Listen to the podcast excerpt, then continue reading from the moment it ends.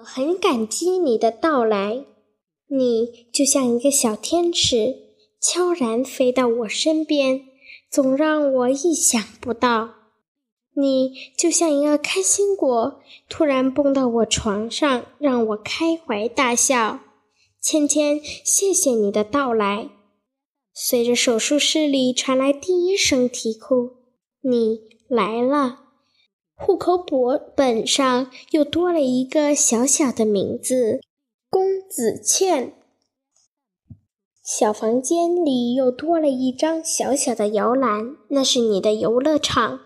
大客厅里多了几张艺术照，那是你的头像。你的到来让这个小小的家充满了欢乐，也充满了温暖。芊芊，感谢你的到来。忘不了我五岁时的场景，我坐在爸爸腿上，等待你平安降生。九月十八日，我永远不会忘记这一天。也许这个日子对别人来说是日本法西斯侵略中国的日子，但是你这个小法西斯成功闯入我的生活，并掠走了、掠夺走了我许多许多。你出生后，爸爸妈妈似乎对我少了一份关心，多了一份随意。你从幼儿园回来，看不见爸爸妈妈为我做饭、为我问嘘寒问暖的情景，代而代取而代之的只是淡淡的“回来了”和仔细研究字典的模样。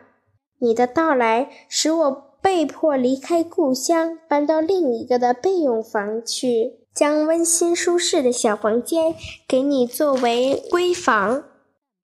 你的到来让我许多玩具英年早逝，丢进了垃圾桶，将腾出来的空间给你放尿不湿。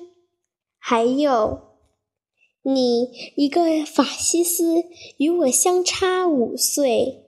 现在你长大了，也可以背起书包，神气地说：“我是一名小学生了。”也可以仗着年龄大，和小妹妹、小弟弟比赛跑步了。但我还是你的姐姐，比你大五岁的亲姐姐。芊芊，让我讲一个故事吧。也许你忘了，在姐姐八岁的生日会上。你用稚嫩的童音给姐姐唱生日歌，你笑了，我哭了。你也许忘了那天，你向姐姐的朋友骄傲炫耀你是和我生日都是十八日，你笑了，我哭了。你也许忘了那天切完蛋糕，你用手小心地护着那最大的一块，说是姐姐的，谁也不能撬。你笑了，我哭了。也许你忘了你在那天给姐姐多少的感动。现在的你已经是一名小学生，但你还会在放学跟我分享你最开心的事。你还会在我要去考试时，像大人一样说句“考好点”。你还会为我在作业开夜车时，突然从从床上蹦下来，问我写完了没有？芊芊，看到你，我忘记了许多烦恼忧愁。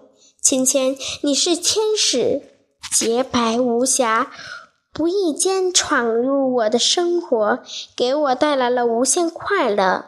有你的日子，让我不再孤独，不再烦忧。谢谢你的到来。